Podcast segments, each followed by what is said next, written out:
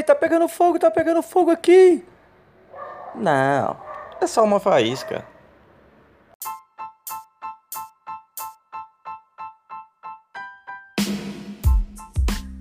Bom dia, boa tarde, boa noite. Estamos começando aí mais um Faísquinha Diária, o seu foguinho, a sua chaminha de todos os dias. Dia 18 de junho também está escrito. O título da nossa mensagem de hoje é Também está escrito. Mateus 4, verso 7. Bora ler. Respondeu-lhe Jesus: Também está escrito.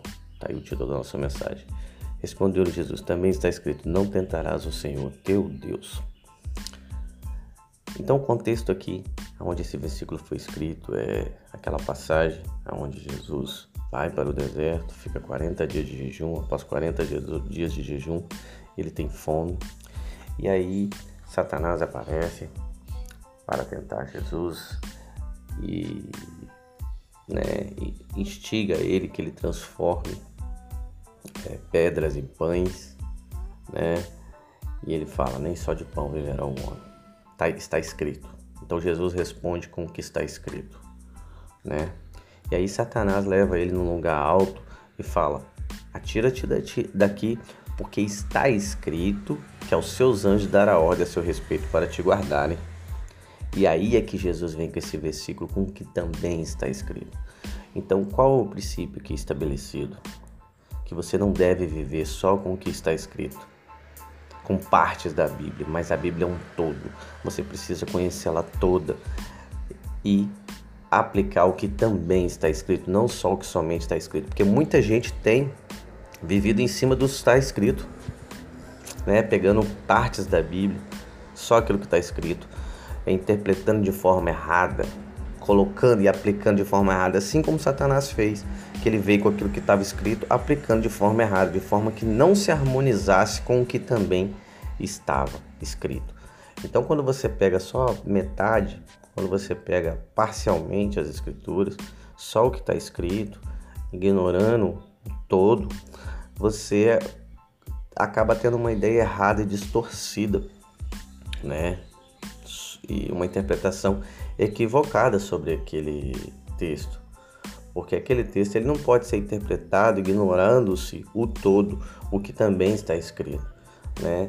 A Bíblia é harmônica, ela é, um, é uma ela precisa, precisa ser levada em consideração o todo. Então você não pode pegar somente o que está escrito de forma isolada e interpretar da forma que você quiser, né?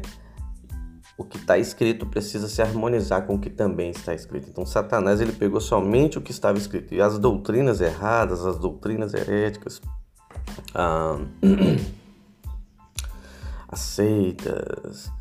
e todas as interpretações equivocadas da Bíblia, elas partem somente do que está escrito. Tá? Elas se apoiam em alguns, alguns textos bíblicos, mas ignorando-se o que também está escrito, ignorando-se o todo, a totalidade das escrituras e sua harmonia.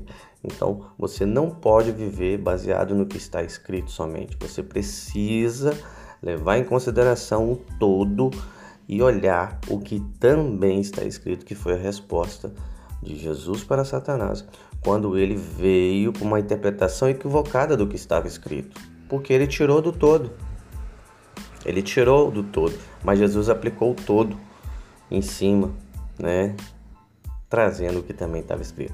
Então, por isso que você precisa todos os dias ler a sua Bíblia, todos os dias estudar ela, meditar, como o salmista diz, dia e noite, para você ter o conhecimento do todo para você ter, né, conhecer a totalidade das escrituras, porque assim você vai saber, né, identificar como uma doutrina ela é falsa, quando uma doutrina, quando uma interpretação da Bíblia está equivocada, porque sempre vai ser retirada do todo, né, sem levar em consideração os demais textos que falam sobre o mesmo assunto, né? Mas Jesus trouxe a ideia de totalidade, trazendo o que também está escrito. E essa é uma chave muito poderosa.